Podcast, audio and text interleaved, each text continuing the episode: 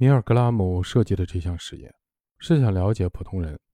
在打着科学实验的名义的权威的指令下，到底能下多大的狠手电击个跟自己无冤无仇的陌生人。实验前的准备分成三个部分，第一部分招募受试者。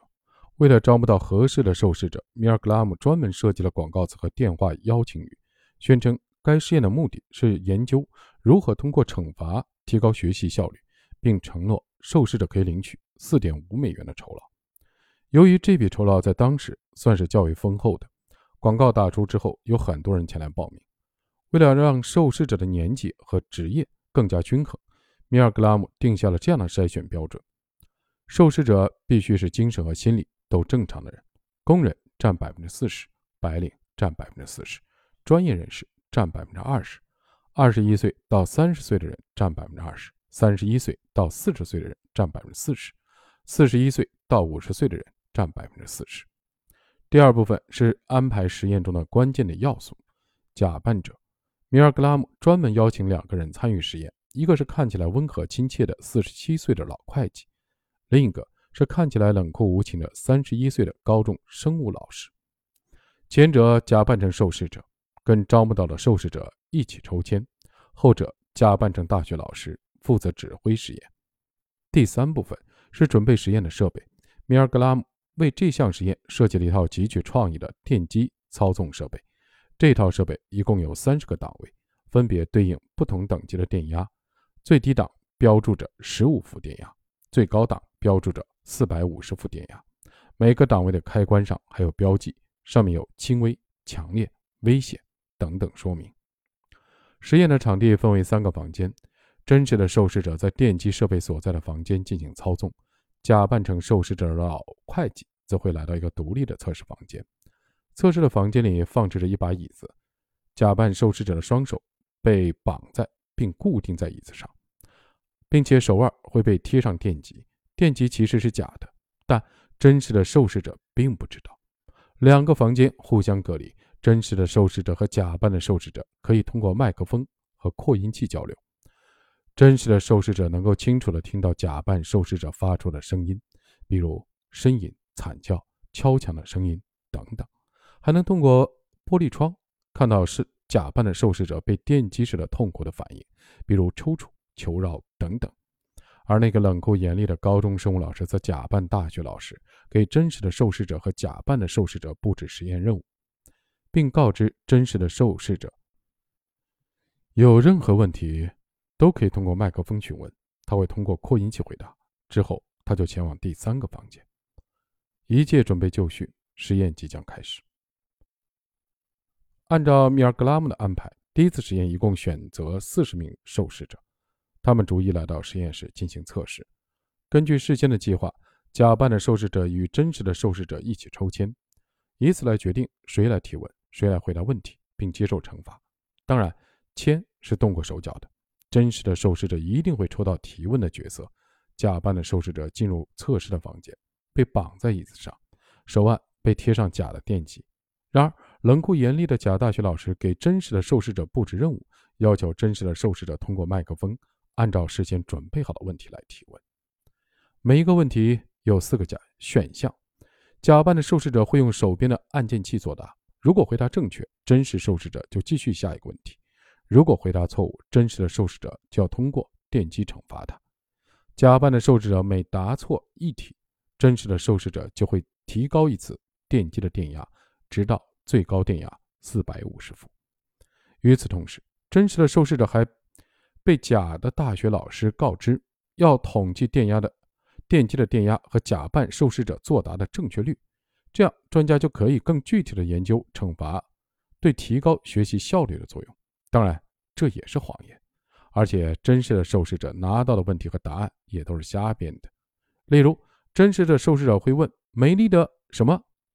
假扮受试者选“小姑娘”就算对，选“小伙子”就算错。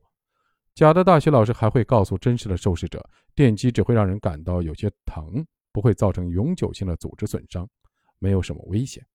就这样，真实的受试者开始按照事先准备好的问题来提问。根据事先的约定，假扮受试者会在被提问前几个问题时回答正确，之后就故意不断答错。假的大学老师会指示真实受试者按动电动电机，假扮受试者，并不断的提高电机的电压。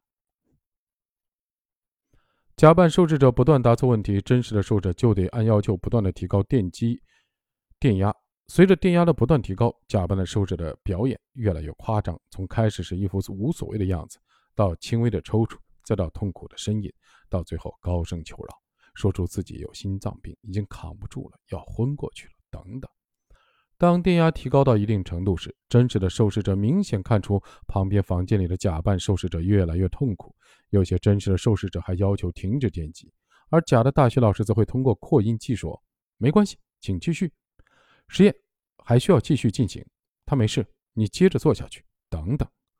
按照米尔格拉姆事先确定的实验的原则，如果真实的受试者连续三次明确要求停止实验，实验就会终止，实验结果会标记为受试者反抗了权威指令。反之，如果真实的受试者在假的大学老师的反复的敦促下继续进行实验，直到连续三次用最高档的四百五十伏电压电击假扮的受试者，实验。就会正常结束，实验结果会标记为受试者服从了权威指令。实验开始前，米尔格拉姆曾对身边的心理学的同事和学生进行了小范围的调查，让大家预测一下有多少人在实验中服从权威，用四百五十伏的电压杀死一个陌生人。大部分人认为会这样做的人占全体受试者的比例不会超过百分之十，还有人认为可能只有百分之一。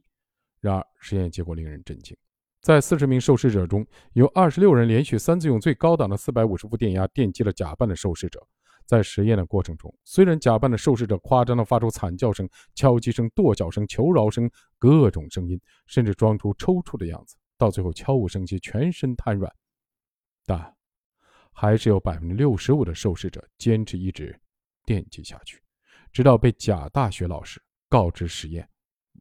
完成。才罢手。后来，米尔格拉姆不断的改变实验的场景和条件，例如调整真实受试者和假扮受试者之间的距离，改变真实的受试者、假扮受试者和假大学老师所处的位置，让多个真实的受试者一起参与实验，安排两个假学大两个假的大学老师一起指挥，安排女性真实受试者参与，等等，力图做出更加全面的实验。他前后一共进行了十九次实验。随着实验场景和条件的变化，实验的结果和数据的确会有所不同，但总体的实验结论却是一致的：多数人会在权威的指示下伤害陌生人。在这些实验中，米尔格拉姆和他的同事们还观察到许多值得深入研究的有趣现象，比如，随着假扮受试者痛苦反应的加剧，真实的受试者越来越紧张，越来越不自在。这或许说明，在真实的受试者的内心，伤害他人导致了良心不安和服从权威完成任务的理念正在激烈的交锋。又比如，随着真实的受试者和假扮受试者接触程度的增加，要求停止实验的真实的受试者的占比也会明显增加。当真实的受试者完全看不见假扮的受试者，且只能通过墙壁听到假扮受试者的声音时，要求停止实验的真实的受试者只占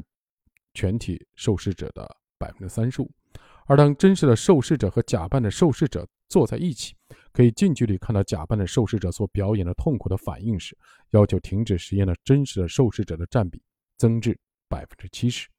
再比如，降低假大学老师的权威性，安排两个假的假的大学老师真实受试者待在一起，在实验的过程中，两个假的大学老师对要不要停止实验产生分歧时。要求停止实验的真实的受试者的占比也会增加。